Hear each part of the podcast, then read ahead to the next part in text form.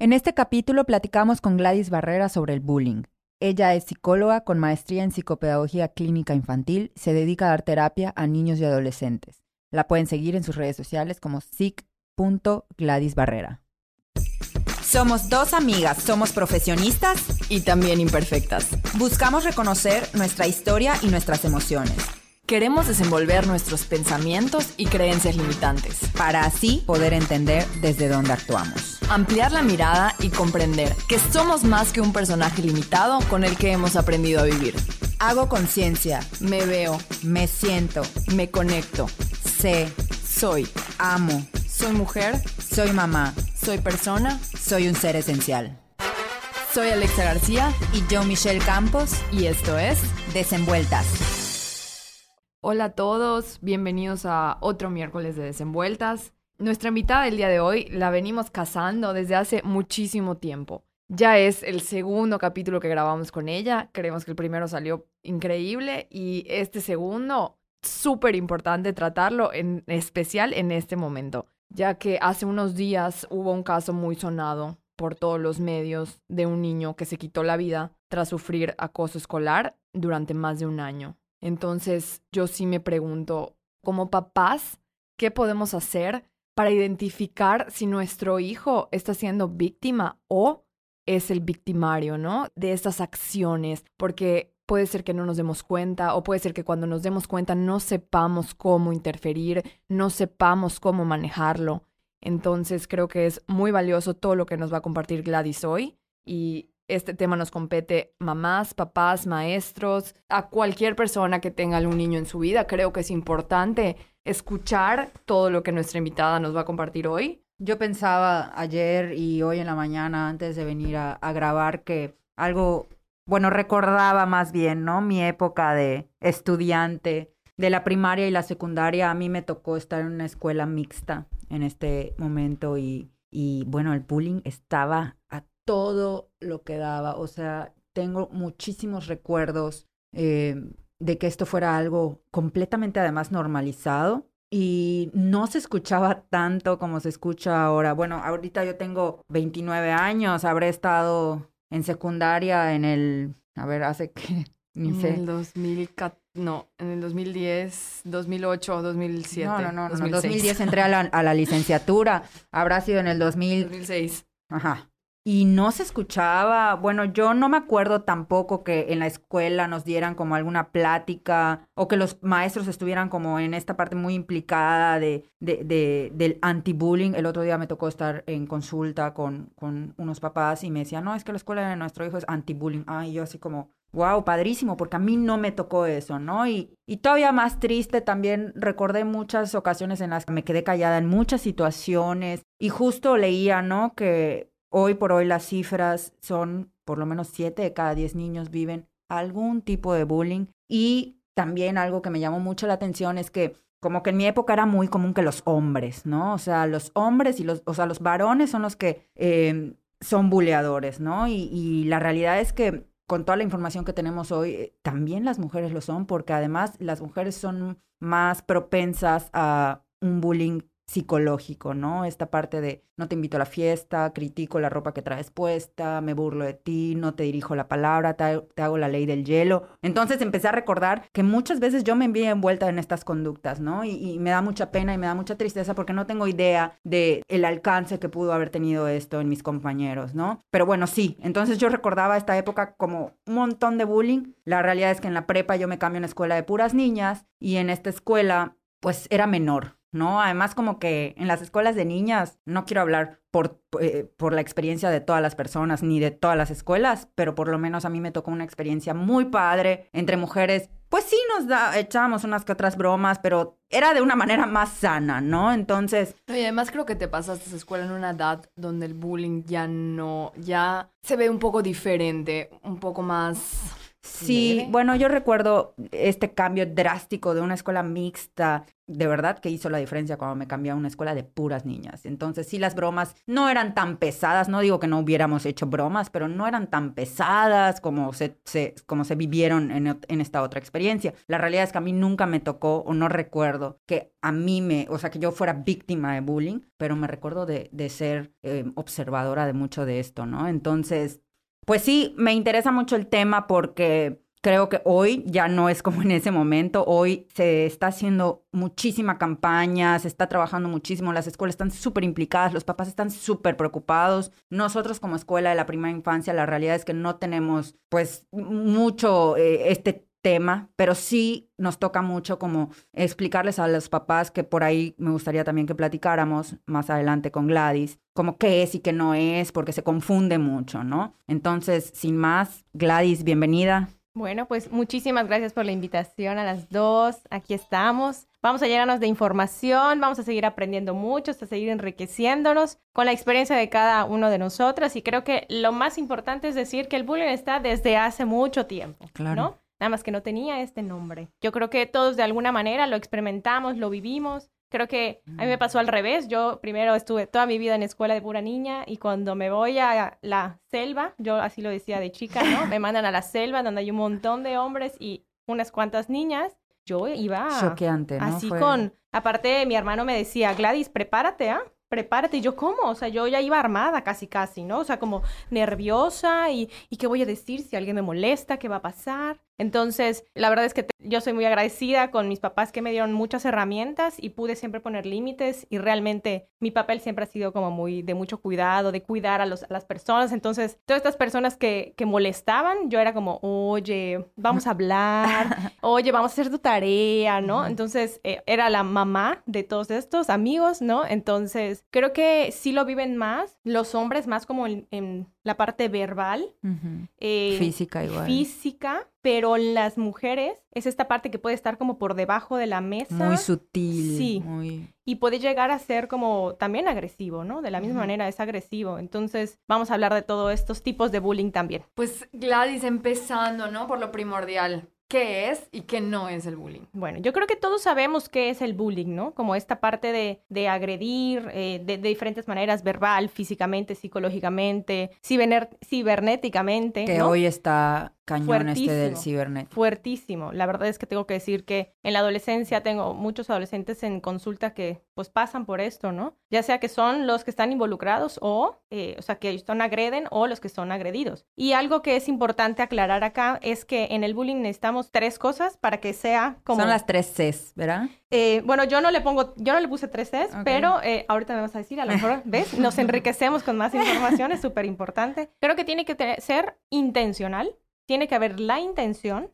Esta persona me cae mal, entonces voy a escribir cosas sobre esa persona y le voy a bombardear en internet y voy a hablar o voy a golpear o cada vez que la persona alce la mano y diga haga un comentario, yo voy a llegar y voy a gritar tal palabra que significa que es esa persona, ¿no? O sea, como para lastimar, es intencional. El segundo es que repita, o sea, el tiempo no es como que diga, en, ah, una vez cada cierto tiempo, no, tiene que ser constante, ¿no? Una vez al día, eh, cinco veces en el día. Eh, si no es constante, no sería no, bullying. No, no sería bullying, ¿no? O sea, si de repente lo hizo una, dos veces y ahí se quedó. O sea, pues en una fiesta a un amiguito, todos los del grupo le, o sea, fue como que lo molestaron, pero no se vuelve a repetir. Eso no es bullying, ¿no? Eso no sería bullying. Porque Digo, no... es una conducta no aceptable, obviamente, pero no podríamos llamarla como bullying. Exacto, ¿no? ¿Por qué? Porque no, no es, o sea, hay la intención, pero no hay esta repetición, no es constante, ¿no?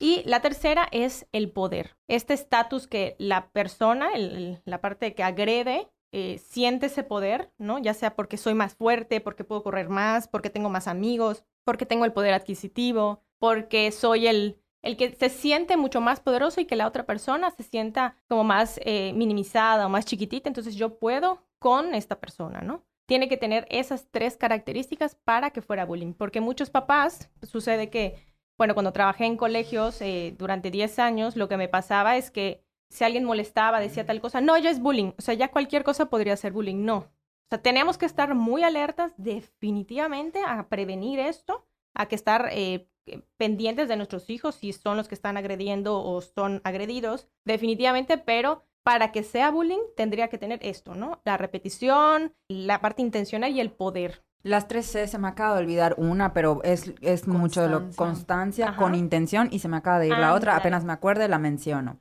Oye, Gladys, a mí me gustaría aclarar un punto. Algo que se nos presenta mucho a nosotros en maternal es que pues existen las famosísimas mordidas, ¿no? Y tenemos niños que muerden por un periodo de tiempo de manera constante.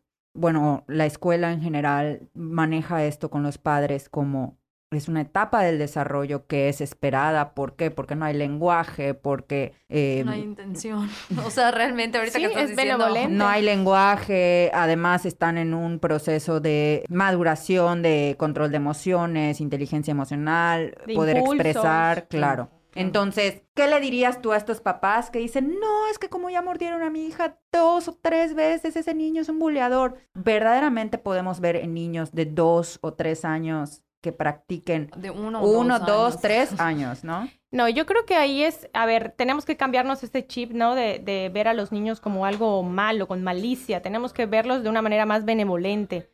¿Qué hay detrás de esa mordida? La mentalización está fuertísima. Tenemos que cambiar esa, esa forma de pensar, de, de imaginar que un niño es malo, que lo hace con la mala intención, que quiere lastimar, que quiere agredir a los demás. No, es simplemente que, como bien dijeron, o sea, no habla, no puede hablar, no puede expresar lo que le dice, entonces le arrebata al niño las cosas, en lugar de arrebatárselo, ah, muerde, porque no puede expresar, no le puede decir, no quiero, dámelo, es mío. ¿No? Y también, bueno, cuestión también a veces hay niños que necesitan, están creciendo más los dientecitos y eso que está pasando, que hace que ellos tiendan a morder más o en cuestión de impulsos. Cuestión emocional también. Cuestión emocional, en cuestión de maduración en, la parte del cerebro, ¿no? Está la parte del de, el cerebro reptiliano, que es lo quiero, voy con eso, o sea, no lo pienso, voy y ataco, pero no es, maldad. estado animal. es normal. Primitivo, cerebro primitivo. Porque todos lo tenemos, nosotros queremos a veces algo y a veces no conectamos con esta parte emocional o ejecutiva, que en los, tres tipos de cerebros, entonces e, en ellos todavía están chiquititos. Lo que están trabajando ahorita es el cerebro reptiliano, el primitivo, que es lo quiero, voy y ataco, pero no es con la intención de ataco porque quiero lastimarte, es porque yo quiero eso. Exacto. Es no sé cómo hacerlo, yo tengo que enseñar cómo sí hacerlo. Pero esto es con repetición, ¿no? Pero eso no es bullying. Claro. Ah, Entonces, ya yéndonos un poquito más a cada etapa, o sea, ¿cómo se vería? Bueno, sabemos que el de tipo de bullying. exacto, empezando la niñez, pues no hay bullying como tal, ¿no? ¿En qué, a qué edad se empieza ya a ver un bullying como tal? Pues podría ser... ¿Y ¿Cómo se ve? Podría ser a partir de los 6, 7 años, pero usualmente es después, o sea, no quiere decir que antes no se presente, pero primaria, pero a lo mejor 9, 10 es cuando ya es más, como puede haber más esta intención, ¿ok? Porque por procesos de maduración se van cortando eh, la parte como más de imaginación, de eh, los niños también adquieren muchísima más empatía. De hecho, la empatía se consolida prox 8, 9 años, o sea, no antes. O sea, no antes, entonces todo un proceso, por eso varía mucho también de, de la situación de, de, casa, ¿no? De la dinámica de casa, qué pasa, en las herramientas que tienen los niños. Eh, pero yo puedo decir con muchísima más certeza que a partir de los 8 o 9 años es cuando esto puede ir como más, puede estar más presente. Porque ya puede haber una intención como tal. De lastimar al otro. De poder, de poder lastimar, pero ojo, eh, eh, el, lastimar es porque yo también estoy lastimado. Claro. Porque a mí también me hace falta algo, necesito sacar y tampoco sé cómo hacerlo. O sea, quiero que lo veamos sí con responsabilidad de que tiene que haber una consecuencia, de que tenemos que enseñar, de que tenemos que encontrar soluciones, pero la intención es que también el que está agrediendo está lastimado. Algo le pasa, no solo a, la persona que es agredida, ¿no? Sí, claro, no tomarlo como ese niño y esa familia, qué horror. Y... Exacto. Siempre hay algo detrás que no estamos viendo. Exacto. Claro. Oye, Gladys, ok, ¿y, ¿y, cuáles son los tipos? Digo, ya mencionamos algunos, pero ¿cuáles son los tipos? Y, y a mí sí me gustaría como aterrizar que en cada uno de estos tipos sí hay edades como en las que prevalece más, ¿no? Sí, por ejemplo, está el, el, bullying, el bullying en donde cuando va la parte más cibernética, que esto yo creo que va más cuando tienen la, la parte de redes sociales, ¿no? Que es más secundaria, prepa. Pero a veces pasa sexto de primaria. Quienes bueno, es que ya los niños también acceden a, a, tecnología desde mucho más pequeño. Exacto, pero puede empezar desde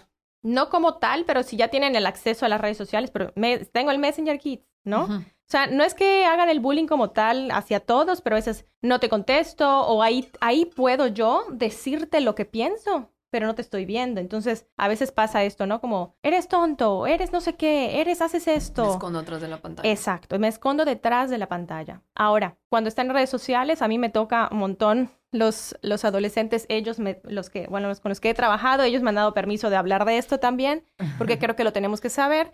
Crean perfiles, ¿no? Y entran a las fotos eh, de ciertas personas que tienen sus perfiles abiertos y les comentan cosas feas o crean, por ejemplo, un perfil, los más guapos de tal cosa y suben, miren esta pareja, ¿qué opinan? Ay, no, ella está horrible, mira, sí está guapísimo, él sí, no sé qué, bla, bla, bla, ¿no? O viceversa. Mira qué para feo. Que, para que veamos que esto no es algo nuevo, en mi época hubo una página. En mi época también. ¿Cuál era la tuya? O sea, en mi época hubo, y estábamos en primaria. Hubo Seguro era que, la mía, chamaqueando. No, hizo, o sea, hacía mails, eh, porque mi, o sea, era el mail, el famoso Messenger.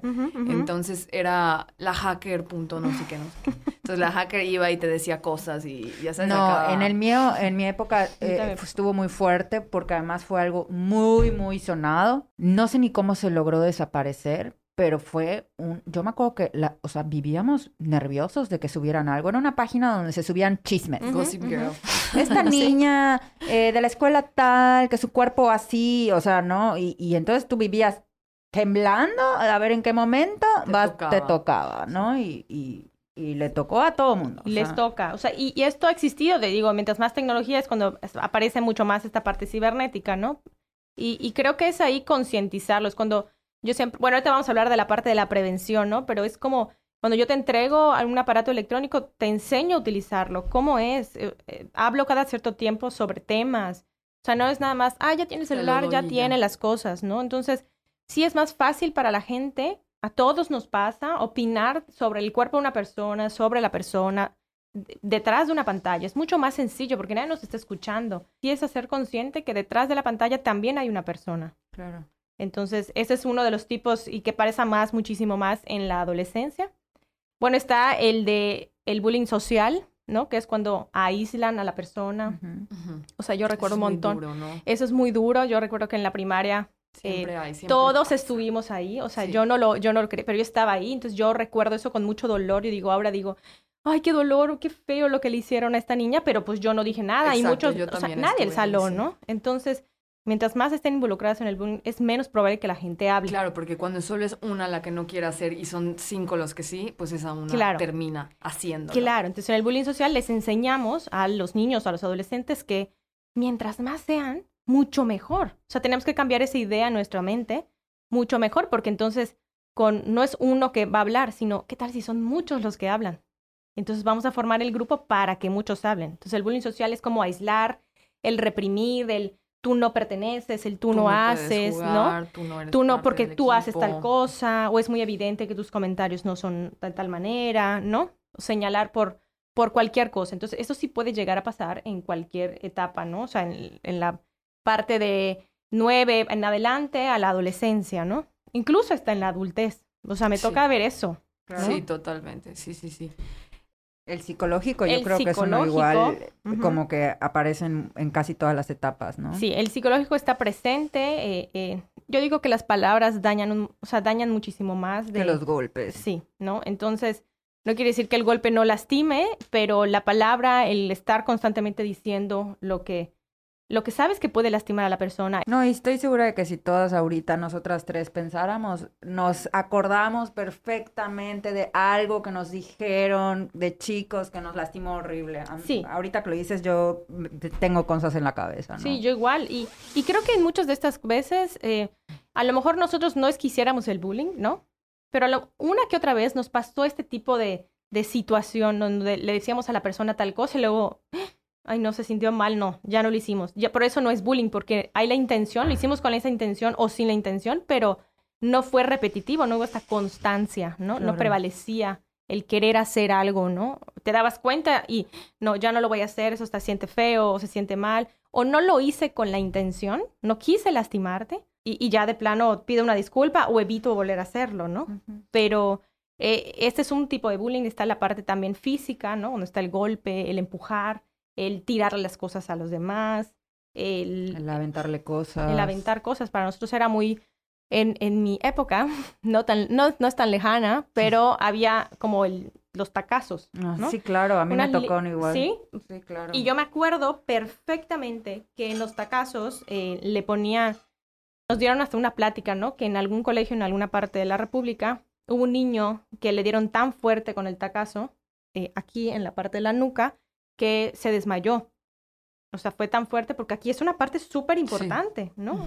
Entonces, eh, que conecta un montón de Sí, que te cosas. hacer así, te vas. Claro, claro. Entonces, y que bueno, tuvo ciertas repercusiones. Sí, el, el físico va mucho más allá, que es el que muchas veces podemos llegar a, a saber que es, lo conocemos, ¿no? El físico, el psicológico. Oye, Gladys, ¿y en el psicológico entrarían todos estos, pon tú los apodos, el name calling? ya Sí, sabes? claro. Em, Sí, y se puede, con- se puede constituir, o sea, también es como el psicológico verbal, ¿no?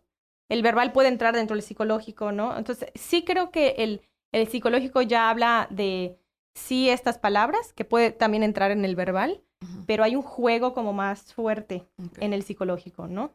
A veces te alejo, te acerco, te, o sea, cre- o sea, no es que yo crea, bueno, yo no nunca yo pienso que yo nunca hice bullying, ¿no? Pero yo lo que he visto es como hay esta intencionalidad de, bueno, ven acá, está bien. Mira, vamos a hacer una cosa. Te invito, voy a poner este ejemplo. En, en mi época a alguien le invitaron, le dieron pases porque iba a venir, no sé si era Cristina Aguilera o no me acuerdo, en el hotel de no sé qué. Entonces el papá de esta, de esta niña eh, le había dado pases a su hija, entonces le podía invitar a cualquiera del salón, ¿no? Y todos íbamos a ir. Y al final esta niña fue, ¿no? Eso es como, y ya luego le piden disculpas, pero en la disculpa vuelve a suceder otra, otra situación, y ya luego la rechazan, y luego, o sea, puede estar mezclado. Que haya un tipo de bullying no quiere decir que no haya otro, Claro. ¿ok? Entonces, sí creo que es como con intención, todos estos son con intención, ¿no? Eso es, eso es lo más importante, porque con los chiquititos a veces no hay intención, solo quiero, quiero decírtelo porque estoy enojado, ¿no? Pero Claro. ya más grande, ya hay la intención de, estoy enojado y entonces Te voy a hacer esto. te voy a que- hacer, ¿no? Hay, hay eh, como el, el, el que ya no tengo de plano ninguna sola herramienta y me toca lastimarte, pero sé que te estoy lastimando. Claro. Sé que lo estoy haciendo, ¿no? Oye, Gladys, y una duda ahorita que estamos hablando de los tipos, etcétera. ¿El físico también es uno que se ve desde, desde, desde primaria? Sí, ¿Sí? sí. O sea, puede ser desde la golpiza más fuerte de tu vida, ¿no? Hasta el llegar y empujar. No, es O que ya hoy por hoy incluso violencia física se reconoce como el, el, el, no me pueden ver las personas que nos están escuchando, pero el, el hacer como que Ah, te sí. voy a pegar Como que te o- voy a pegar, aunque sí. no lo haga, eso ya es considerado violencia física. Eh, Sí, y, y, y entraría hasta en lo psicológico, ¿no? Claro, exacto. Sí, es una mezcla, por eso el tipo de bullying puede mezclarse. O sea, sí creo que puede, puede haber un solo, un solo tipo, pero puede también haber varios en ese momento, ¿no? Presente. Oye, Gladys, y en factores de riesgo, ¿cómo, o sea, qué es lo que sucede o qué puede haber antes o en el contexto de un niño para que practique estas conductas, tanto para que seas víctima? Ok. Bueno, yo creo que eh, tienen que vivir también la violencia en casa. Puede ser que esto se esté, re- se esté repitiendo en casa, que esto esté presente donde eh, sean niños, ya sea el que lastima, ¿no? El que agrede o el, el que está siendo agredido. Yo creo que es, puede estar presente la violencia, tanto física y psicológica, ¿no? También puede ser que son niños, a lo mejor no hay esa, ese tipo de violencia física y psicológica como tal, pero están abandonados, están aislados, o están súper sobreprotegidos, o hay mucha permisividad. El estilo de crianza tiene que ver un montón, que ahorita seguramente lo vamos a platicar. El autoritarismo se hace porque yo lo digo, entonces esto lo replico afuera. Usualmente son niños que, eh, o, o adolescentes que eh, no tienen herramientas, que no saben cómo solucionar. Entonces, nosotros tenemos que enseñarles. Puede haber esta parte de violencia, el que no tienen voz y voto, que No tengo voz y voto en casa, pero en la escuela sí tengo y aquí la ejerzo porque es el único lugar donde, donde aparentemente puedo. Porque me siento poderoso. Claro. Porque ya sé cómo, ya tengo estas herramientas que no son asertivas, ya sé cómo utilizarlas aquí afuera. Y aquí puedo, aquí es permitido. Porque aquí me tienen miedo. ujú. Así como el niño o el adolescente que es el que está siendo agredido, puede ser un niño también que está, hay violencia en su casa y que se siente súper mal y que se deja, deja que esto también tiene que ver con el temperamento y la personalidad, o sea, que es cómo es la persona. Entonces, puede ser también que te estén molestando y tú, por más que digas, oye, déjame, ¿no? Pero no te lo crees. Entonces hay una cuestión también de baja autoestima. Me cuesta, a veces son personas que les cuestan relacionarse socialmente. A veces no, pero no quiere decir que las habilidades sociales que tienen son asertivas. Claro. ¿No? El no tener voz, pues no, no puedes utilizar tu voz en ningún lado. Exacto. Fíjate que en la escuelita mucho de lo que hacemos con este tipo de situaciones como la mordida, el jalar el pelo, que bueno, siempre lo planteamos desde esta etapa del desarrollo como, a ver, es esperado que suceda por tal, tal y tal motivo cognitivo, emocional, ¿no? Cognitivo, emocional, tal, tal, tal. Siempre les decimos a los papás, o sea, cuando llegan, por ejemplo, enojados porque mordieron o empujaron a su hijo siempre hay una oportunidad de aprendizaje para ambos, tanto para el niño que de alguna manera agredió o tuvo una conducta que no es adecuada, tanto como para el niño que la recibió, ¿no? Y algo que, que muchos papás nos dicen es como, ¿y, ¿y qué le enseño, no? Bueno, hay que enseñarle a poner límites, hay, hay que enseñarle que su voz es valiosa, hay que enseñarle que él puede decir que no, que él puede alejarse de la situación, ¿no? Ta, ta, ta, ta, ta. Y muchos papás nos dicen como, es que se lo trato de enseñar y, y nada más no pone límites, entonces ya caigo en decirle, cuando te peguen, pegas, ¿no? Que esto es muy común. El, el, Gladys, es que eh, yo ya le dije, yo ya hice todo y, y, pues cuando pegue, yo ya le di permiso que si ese niño le sigo molestando, que en mi época era súper común, no sé en la tuya, pero que los papás dijeran, a ver, Rey, sí, ¿sí? Puchi, por, sigue, sigue, Pero a mí me tocó muchísimas veces escuchar, en el momento en el que te toquen, tú te la devuelves y más fuerte, para que veas cómo no. Es que yo creo que como, como papás ha de ser muy complicado ver que a tu hijo se lo estén sonando todas las tardes en la escuela y el otro no conteste. O sea, hasta a ti te dan ganas de ir y decirle, a ver, te enseño cómo se da el caratazo. Claro. Y claro, y esto es, es a ver, yo puedo entender desde dónde lo dicen, ¿no? Puede ser desde el dolor porque yo sufrí bullying y no, o porque te quiero proteger, o porque no hay que permitir que nos peguen y entonces desde el la golpe, justicia, desde la justicia, o sea, hay que ver desde dónde lo decimos. Y, y lo mismo hay que ver desde dónde el niño actúa, porque puedo yo decirle, tu gran voz, ¿no? O sea, yo que practico mucho esta parte de la gran voz, es decirle a los niños, ¿no? lo practico como en un círculo de la confianza donde se lo vamos construyendo, qué te hace sentir fuerte, qué te hace sentir valioso. Esto es, porque aparte no es de una sesión, no es de un solo momento, o sea, se va construyendo, se les va dando las herramientas y los papás van trabajándolo todos los días junto con ellos. Entonces, ¿qué es lo que yo adulto eh, tengo que hacer? Tengo que creerme que mi hijo tiene esta seguridad y le voy a ir dando la seguridad, construyéndola todo el tiempo. No, y verdaderamente que en casa tu voz también es valiosa, porque es muy fácil decirle a tu hijo, no, tu voz, úsala. Y en casa, no, no, no, a ver, eso que estás diciendo es una tontería y no sirve de nada para, para lo que necesitamos resolver en la casa. Exacto. entonces, mira cómo estás vestido. O mira cómo estás no te da pena. No te da pena eso que hiciste. Ay, nos están viendo. Sigue, sigue y te voy a regalar, ¿ah? Te voy a dar a llevar la señora, que está allá. ¿No? O eh, el, el, el que ellos se sientan amenazados, el burlarnos de él frente a los demás. Este también apaga la voz. El etiquetarlos. No, él es un grosero. o ella es una maleducada. Son muchísimos factores que, que impiden que de verdad ellos puedan desarrollar esta gran voz. Y a veces desarrollan esa voz, pero, o las vamos desarrollando, pero no se la creen, porque no es lo mismo que yo diga él, déjame, ¿no? O él, déjame. No es lo mismo a que yo diga, me dejas. O sea, no es lo mismo que yo diga con, bueno, o sea. O con agresividad. para, ¿no? O desde el, desde mi enojo, me alimento de mi enojo y mi gran voz está llena de enojo. Sale Claro, o sea, a que yo diga con la seguridad y la firmeza porque me lo estoy creyendo. Para, yo no voy a permitir que tú me digas esto. Me siento de tal manera. O sea, y realmente a los niños no les, no les enseñamos a que ellos se permitan encontrar qué sienten y cuáles son sus necesidades. O sea, lo privamos, los privamos muchísimo de que ellos sientan, ¿no? Es como, oh, no pasa nada. O, ay, hijo, no importa, a ver, ya, ya, ya, ya, ya, ya, ya, tranquilo. Entonces, los niños a veces pueden llegar a saber, es más, si yo les pregunto ahorita, ¿cómo se sienten? ¿Cuál es la respuesta automática? Bien, gracias. claro, porque obviamente no a todo mundo le vas a ir diciendo, es que fíjate que me pasó. No, pero es como eh, decir, bueno, hoy no es un buen día, hoy me siento triste de tal manera. Sin embargo, no vas a ir explicándole a todos, pero realmente no nos enseñan a decir lo que sentimos.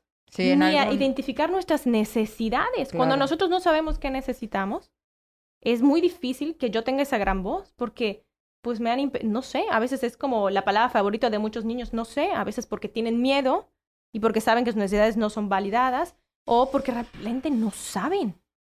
Y qué difícil es no saber, ¿no? Es la incertidumbre. Todos tenemos derecho y en algún momento no sabemos qué hacer, definitivamente, pero es la capacidad que vamos, tenemos que desarrollar en ellos de pensar, ¿qué necesito? ¿Por dónde puedo ir? ¿Cuál es el camino? ¿El camino de la derecha, el de la izquierda, de adelante, hacia atrás? ¿A dónde me voy? ¿No? Como el, el que ellos vayan analizando y los vayamos acompañando. Porque no lo resuelven solos. Nosotros tenemos que ir acompañándolos. Fíjate que hace poco tuve justo un, una, bueno, tuvimos justo una situación de estas sobre el tema de las mordidas, ¿no? Y yo creo que finalmente salió muy bien porque el papá logró conectar con esto de, o sea, porque él me decía, es que ya, como ya no veo que responde, ya se le explicó, ya se le dijo y nada más no hace nada y al contrario, hasta quiere llevarse con este niño. Digo, estamos hablando de además una edad donde ya sabemos que no es un bullying como tal. Y yo le dije, oye, ah, me dijo, yo, Michelle, estuve y sufrí y déjame decirte que se acabó en el instante en el que les metí dos madrazos a estos niños, ¿no? ¿Desde dónde hablas? O sea, desde tus propias heridas, desde tus propios miedos, em, desde tu, tu, obviamente, eh, sentir de que no quieres que lastimen a tu hijo. Y muchos papás caen en cometer ese error y creo que algo fundamental es esto, ¿no? Como decirles, hay cosas que puedes hacer y hay cosas que incluso deberíamos hacer desde, desde los primeros años de vida para alimentar esta capacidad de poner límites, de utilizar mi voz, ¿no? De, de saber también escoger en qué momento es bueno tomar distancia, porque eso es algo que, que muchos de los papás nos piden. ¿Cómo les enseño esto? Claro, porque lo que muchos adultos dicen o es el golpe o es ignóralo. O sea, discúlpeme, pero el no le hagas caso o le ignóralo al fin y al cabo, es decir, no importa, pero tú estás sintiendo que importa, que no te gusta, que, que es incómodo. A ver, una cosa es como el, el tolerar, saber cuándo tolerar. No hay que ser tolerantes con los intolerantes, ¿no?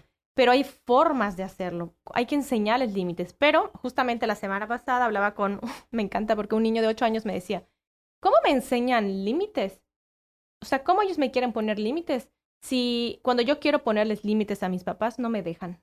Claro. Oye, no me grites, papá. ¿Cómo me vas a decir que no, no te quieres? Soy tu madre y yo puedo. Sí, ¿no? Entonces, a ver, es difícil, es complicado. Es, difícil. es sí, pero es paso a paso. A ver, no va a haber crianza perfecta. Todos llegamos a caer en situaciones difíciles, pero siempre hay que verlo con esta resiliencia, con esta asertividad de esto me da las herramientas de qué, qué le puedo enseñar a mi hijo de esto. Si yo lo victimizo también porque estás sufriendo bullying, mi amor, mi vida preciosa, te cambio de colegio. Yo creo que hasta eso es lo peor que podemos hacer. Ojo, si la escuela no está cooperando, definitivamente, pero ese es el último, último del último paso. Claro, porque bullying lo vas a encontrar en, todas las escuelas. Escuela, ¿no? Claro, entonces a mí se trata de fortalecer a mi hijo. Yo quiero fortalecer a mi hijo y en esto yo también crezco. Yo también tengo muchas cosas que aprender. No mi hijo tiene un problema, ni tampoco es como, victimizarlo, pobrecito, es que lo lastiman. No, es, sí, es difícil y yo lo acompaño y yo sé que él la pasó mal y está, debe estar muy triste. Y esto desencadenó varias cosas, pero ¿cuál es mi responsabilidad como adulto? ¿Qué tengo que hacer?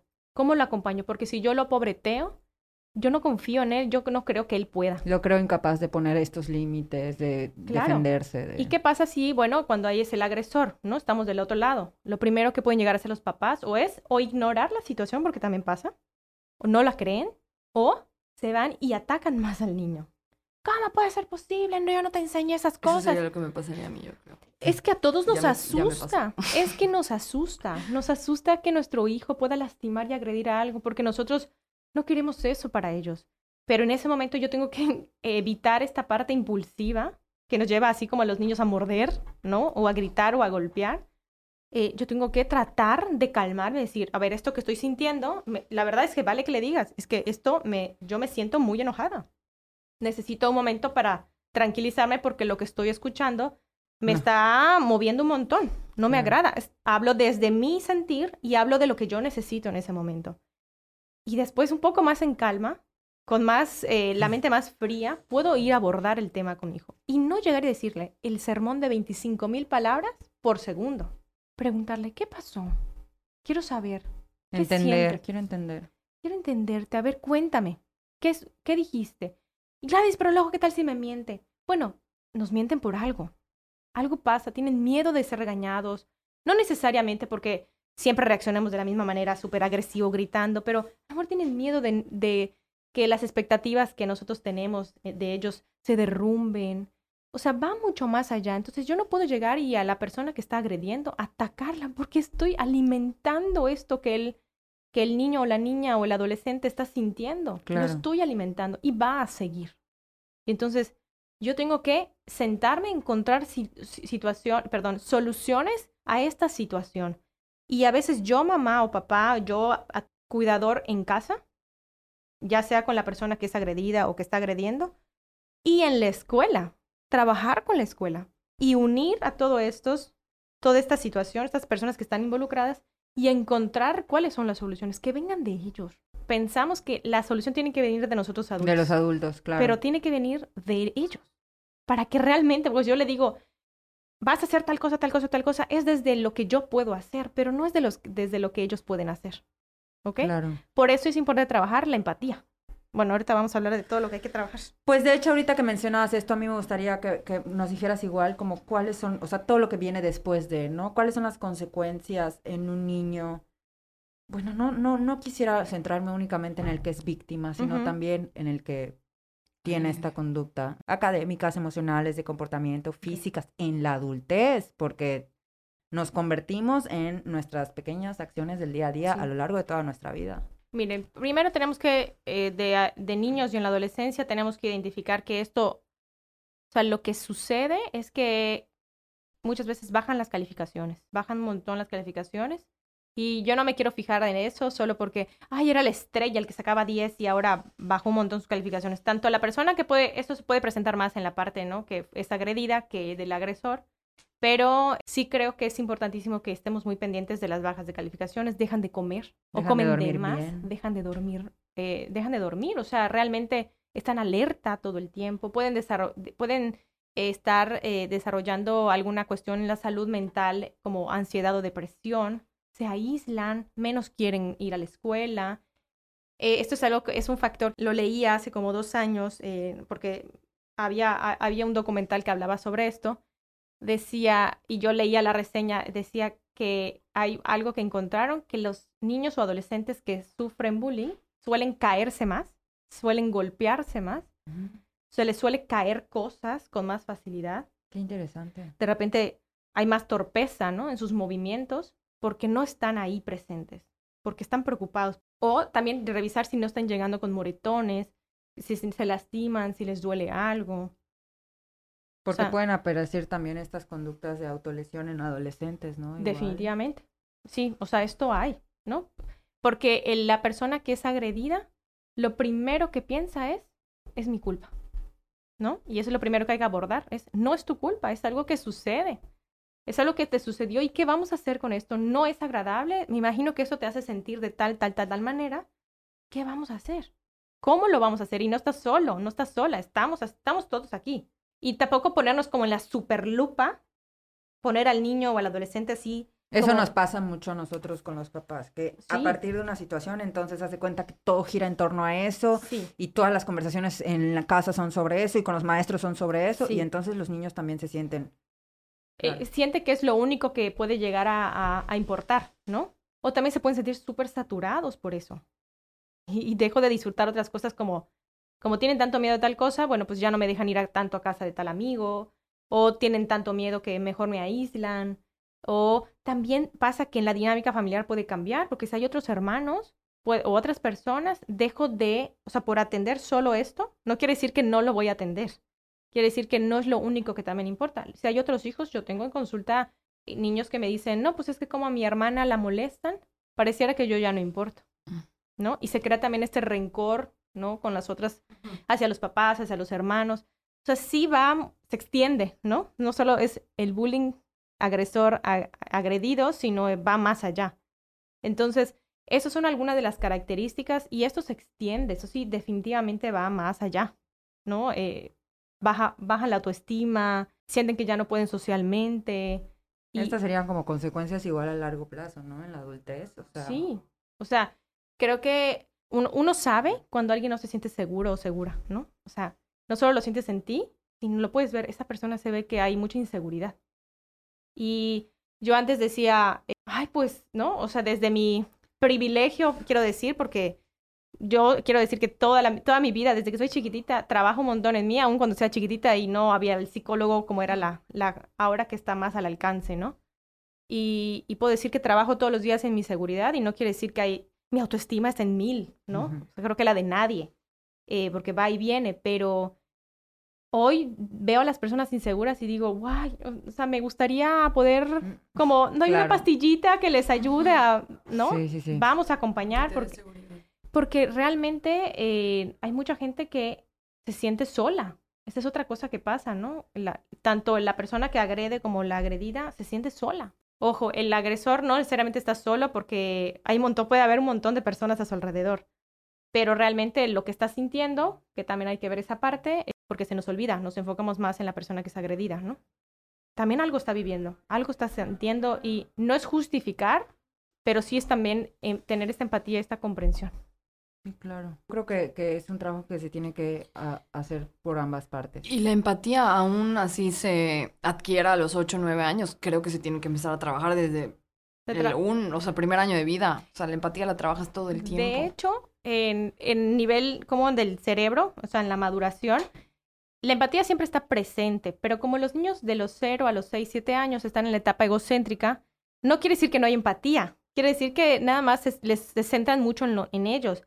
Pero por madurez esto va, se va, ¿no? Pero nosotros en la primera infancia tenemos que seguir trabajando la empatía. Pero también hay una cosa que se llama teoría de la mente. La teoría de la mente empieza entre los tres y medio, cuatro años. Eso varía mucho. Usualmente es entre los cuatro, ¿no? Pero es cuando los niños ya pueden pensar como el leer la mente de los demás.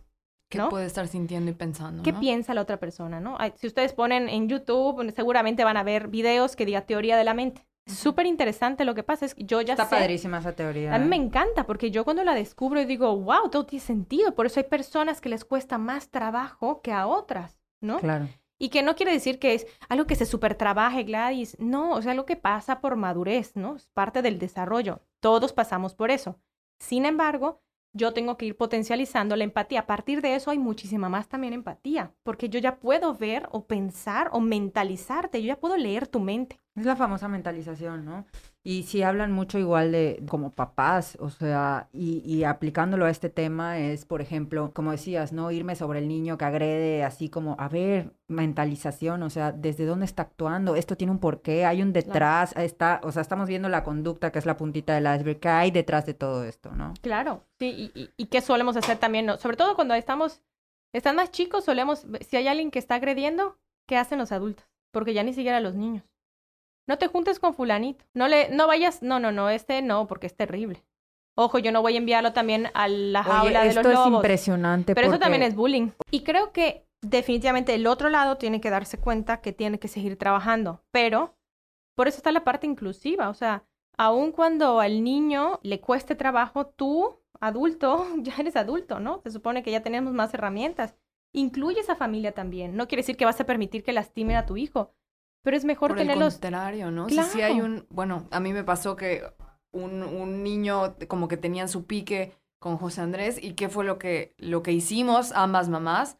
Oye, pues vamos a juntarlos solos, a que jueguen solos, ¿no? O sea, ya sin más niños, ya sin más, ¿no? Vamos a que jueguen, que vean que se, que, que se pueden llevar bien en otro ambiente. Exacto. Miren, yo cuando trabajo esto en las escuelas, yo les digo, si tal niño está agrediendo a otro y el otro también como que medio se lo devuelve porque también sucede, lo que les digo a las psicólogas o al, personal, les digo, a ver, agarra a cada uno de manera individual, que te platique la situación, crea un plan, de repente únelos una vez a la semana, ponlos a jugar algún juego de mesa, ponlos a, de repente, vamos a recoger tal cosa, oigan, ayúdenme tal cosa. únanlos, no para que sean los mejores amigos, sino para que sepan que tienen cosas también en común y que pueden convivir y crear herramientas, no apartarlos. Hay escuelas que me ha tocado que les dicen, bueno, entonces de lejos se alejan, ¿ah? O sea, ni con, si yo te veo hablando con él o, y, tú con él, o sea, yo te quito puntos. Lejos de, de, trabajar el tema, lo están evadiendo por completo. Claro, y aparte les dan premios, ¿no? Entonces, yo, yo con todo el respeto les digo, bueno, lo aquí yo lo que quiero es enseñar una habilidad. ¿Cuál es la habilidad de, de convivir, de tolerar, de respeto?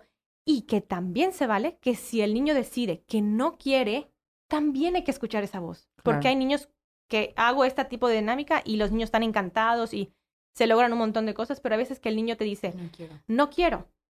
Pero a veces cuando no quiere, se vale porque del otro lado no recibe la respuesta, tampoco hay esa asertividad. Entonces, pues está bien tomar distancia, eso también es un límite. Claro. Y tenemos que respetarlo. Por supuesto. Pero creemos que como son niños, tienen que o decimos, pobrecito, ¿cómo no vas a ir con fulanito? Lo apartan. Y me encanta porque ya de alguna manera llegamos al punto en, al que queríamos llegar de qué deberíamos estar haciendo los adultos, ¿no? Sí. En esta parte un poquito ya hablamos a lo largo de todo de toda la plática de lo que deberíamos estar haciendo en nuestra crianza, ¿no? Pero ¿cómo podemos ahora sí que prevenirla, por ejemplo? Lo primero creo que es desde chiquititos, bueno, tenemos que educarnos todos reeducarnos y pensar que con esta parte de benevolencia, ver a los demás con esta parte de benevolencia, ¿no? ¿Qué estará pasando? Sí, con mi hijo que vamos a ayudar, pero ¿qué pasa también con el otro hijo, con otro niño? O yo, maestra, en lugar de decir, ya estuvo, ya, sepárense, ya ninguno de los dos se habla, o, o ridiculizar a los demás, o apagar al que... A mí me ha tocado, ahora en clase de línea se ven muchas de estas cosas y se exponen un poco más, como el, el niño que molesta al otro niño, que no estoy diciendo que esté bien, pero el, maestro o el adulto le dice, ¿y tú qué hablas si tú eres de tal color? ¿No?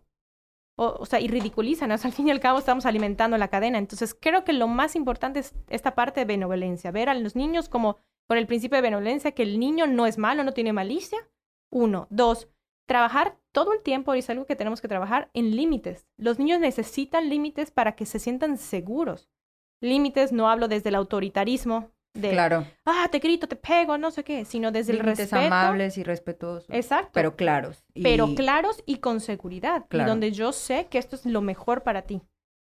Y yo creo que otro punto es la parte de autonomía. Enseñarles a los niños, darles responsabilidades en sus casas. O sea, que tengas a alguien que te apoye y que tengas este privilegio tan maravilloso en tu casa. No quiere decir que a tu hijo no le vas a enseñar a doblar su ropa, a barrer, a trapear, a que te ayude a cocinar ¿Cómo se siente un niño? Sentido de pertenencia, ¿no? Claro. No, y de capacidad. Yo sé hacer esto, me siento fuerte. Me siento capaz. ¿No? Me siento capaz de brincar, de saltar, pero también me siento capaz de llevar mi plato. Yo Aporto ya sé cosas a mi casa, a mi escuela, a mi grupo. Y eso alimenta mi autoestima. Por supuesto. La autonomía alimenta mi autoestima.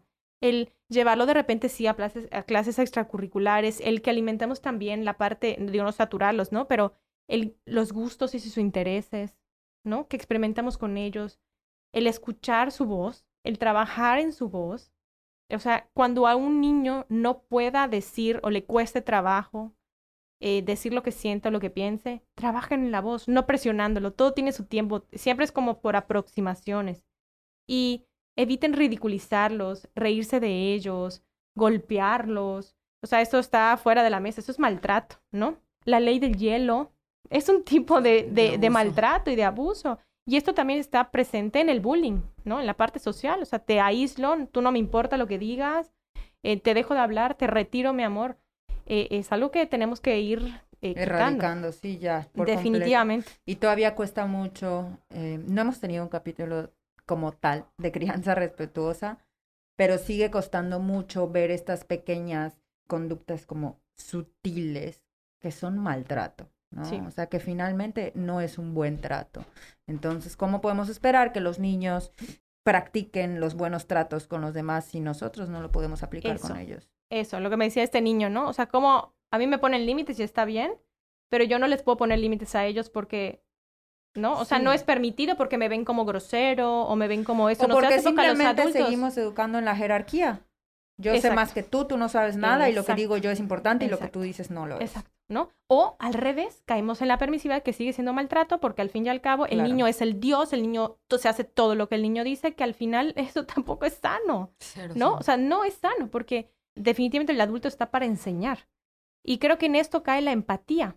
La empatía es algo que se trabaja todo el tiempo y no pobreteando como mucha gente cree. Mucha gente cree que es como, pobrecita señora, mira, se le cayó su bolsa de compra, mira. O sea, no pobretear, sino es, oye, ¿tú qué crees? Empezamos desde los cuentos, leemos un cuento, ¿y tú cómo crees que se siente la otra persona? Como el leer la mente de las otras personas. ¿Y qué harías diferente? ¿Cómo la podríamos ayudar? Yo siempre les digo a los papás como aprovechen todas las oportunidades, a lo mejor y eh, tu hijo llega después de la escuela y te cuenta que un compañerito le hizo al otro compañerito tal y ahí es el momento, es una gran oportunidad de aprendizaje. ¿Y qué piensas? ¿Cómo crees que se sintió tal? ¿Por qué crees que el otro lo hizo?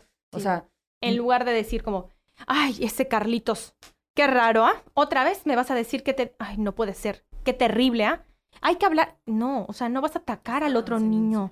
Eh, sí, ¿no? Como, no, como, eh, al fin y al cabo sigues alimentando. No, y a mí no me interesa eso porque yo lo que quiero es enseñar herramientas. Entonces, en la empatía es cómo se siente el otro, pero sin dejar de ver por mis necesidades y mis emociones. El trabajar la inteligencia emocional y la asertividad en los niños.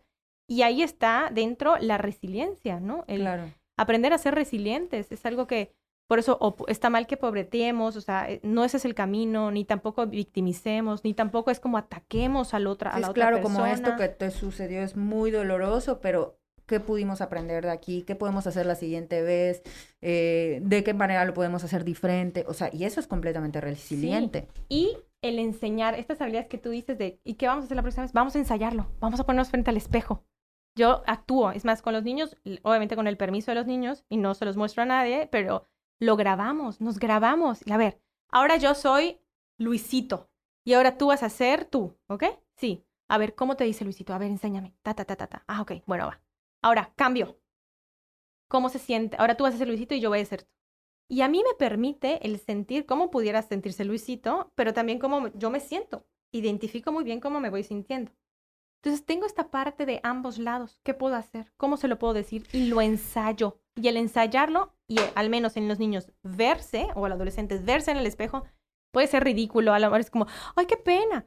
No, tienen ni idea. Es súper... Ah, Les encanta observarse. Es más, yo sé que a muchos de nosotros no nos gusta, como nos grabamos en un audio, y hay muchos como, ay, ¿esa es mi voz? Mi voz, qué horrible. Y en los niños al inicio es como, ay, ¿ese soy yo? Pero después al verse es una cosa tan hermosa porque ellos dicen, ah, sí, no, aquí hablé muy bajo. No, aquí no, no, no, no, no tuve la fuerza. Ándale, vamos a volver a hacer. Y lo practicamos una y mil veces hasta que nos salga, pero sin presión, ¿ah? Claro. Sin presión. Sin presionarlos. Y esto, eh, yo les voy a recomendar un libro que a mí me encanta, eh, que se llama Comunicación No Violenta. Ya, ya estoy terminándolo. Eh, yo llevo 10 años trabajando, eh, cambiando la forma en la que hablo. Y este libro, ya yo ya trabajaba muchísimas cosas más. O sea, ya sabía mucho, pero hay otras cosas que me han sacudido. ¿Cómo que? Platícame, está súper interesante esto. Eh, yo hablaba mucho de lo que yo sentía, pero no de lo que necesitaba, ¿no? Y esto es algo que a los niños eh, les tenemos que enseñar. Yo solo enseño a los niños, pero en mí lo identifiqué y dije, ¿no? O los límites, el cómo, eh, el límite, podemos poner el límite, pero siendo amables con nosotros mismos, firmes, pero también entendiendo a la otra persona, ¿no? Cuando yo hablo con mi amiga, con mi pareja, con mi mamá o con mi papá, puedo entender desde dónde, ¿no? O sea, en tal pleito yo puedo decir, sí, conmigo no tienes que hacer eso. Yo no te voy a atacar, yo vengo a hablar, o sea, desde el... Desde el entiendo lo, entiendo lo tuyo. Claro. Y la forma, yo no voy a decir, es como desde la responsabilidad afectiva, que de verdad 10 años llevo trabajando un montón en esto y a veces, muchas veces sale el 95%, pero a veces no, ¿no? Porque es normal, somos humanos. Y el decir, oh, me siento enojada porque eh, yo había pedido, o yo quería pasar más tiempo contigo, pero llegaste hoy muy tarde. Entonces, el decir desde lo que siento, lo que necesito, y dejar también que la otra persona, bueno, pues llegué tarde por tal cosa, ¿y qué vamos a hacer? Y a veces te dice que en gran parte del tiempo, si tú hablas de esta manera, desde la comunicación no violenta, y que yo lo puedo decir, ah, funciona, porque eh, lo trato de hacer, llegas a romper muchas cosas en los demás. O sea, llegas a entrar a esa parte que sacude al ser humano y dice, ay, aquí no me quieren lastimar, aquí no me quieren agredir, todo lo, mis experiencias pasadas en mi infancia, todo lo que me ha pasado, esta persona no cumple con los requisitos, entonces bajo esas defensas, bajo ese ataque, bajo eso, porque está buenísimo esto, lo voy de a verdad, leer. De verdad, yo lo leo, yo, o sea, de verdad, yo voy a un café a leer que me encanta, se los digo y mira, me enchina, me llenan los ojos de mucha, de mucha emoción, de como de descubrir esta cosa tan hermosa. Y entonces, desde la comunicación no violenta, yo le hablo a mi hijo, yo le hablo a las personas en general, y mi hijo aprende esto, los niños aprenden esto, que gente, la gente puede decir, no, es que está siendo condescendiente. No es condescendiente, porque entiendes tus necesidades, no dejas a un lado tus necesidades. Pero eh, también eres capaz de entender. Pero entiendes las de la otra persona, ¿no? Desde dónde habla la otra persona que a veces es difícil porque nos dejamos llevar por nuestras propias emociones. Por nuestras defensas y nuestra... Pero eso no es solo hablar bonito, ¿ah? O sea, te dice cómo, cómo... De verdad es... Léanlo. Ni se los voy a estar spoileando. Lo voy a subir a las redes sociales para que también... Léanlo, es muy hermoso, muy hermoso. Pues lamentablemente ya se nos está acabando el tiempo. Esto es una frase que cuando hablo de bullying viene mucho a mi mente, ¿no? Y se los digo a los papás y a los adultos y a los niños, ¿no? Adolescentes Sí, que para ti sea una broma no quiere decir que para los demás sea una broma. Claro. Y, y eso hay que caer en cuenta, ¿no? O sea, a la hora de reflexionar con ellos. Pues que era una broma. Bueno, para ti, pregúntale a la otra persona, el mediar. Ahí empieza también, cuando tienes hermanos, el, los papás es, ya, ya, cada quien por su lado, ¿no? Que es difícil, pero el mediar las situaciones, enseñarles a los niños a mediar. Si para ti no es, si para ti es una broma, para la otra no quiere decir que sea una broma. Y, y a mí me pasaba mucho con, después de, de, de, la primaria, yo era la defensora de las mujeres, ¿no? A mí me pasaba esto mismo, yo defendía a las mujeres y si había uno en especial que molestaba mucho a las mujeres, yo me volteaba y le, o sea, varias veces los puse en su lugar y, o sea, con la voz y, no, esto no es permitido, ¿no? Y me tocó en algún momento el subdirector que me dijo, que era mi titular en ese momento, me dijo, oye Gladys, ¿qué pasó? Y le dije, bueno, pues es que discúlpame, y con todo respeto, de verdad lo dije enfrente de la clase, y no fue mi intención lastimar a nadie, pero dije, si ustedes no ponen límites a los varones, yo lo voy a hacer. ¿No? Y, y yo recuerdo que mis amigos, así como, ¿y este qué le pasó, no? Y mandaron a llamar a mis papás, y desde ese momento mi mamá fue como, ¿qué, pasó? ¿Qué, hizo de mal? ¿No? Eh, eh, entonces, creo que cuando uno alza la voz, a veces puede, nos da miedo, en la adolescencia sobre todo, nos da miedo perder el cariño, el pertenecer, tiene que ver mucho con lo que pasa en cada etapa, revisar qué pasa en cada etapa. Pero sí creo que hay más conciencia hoy en día.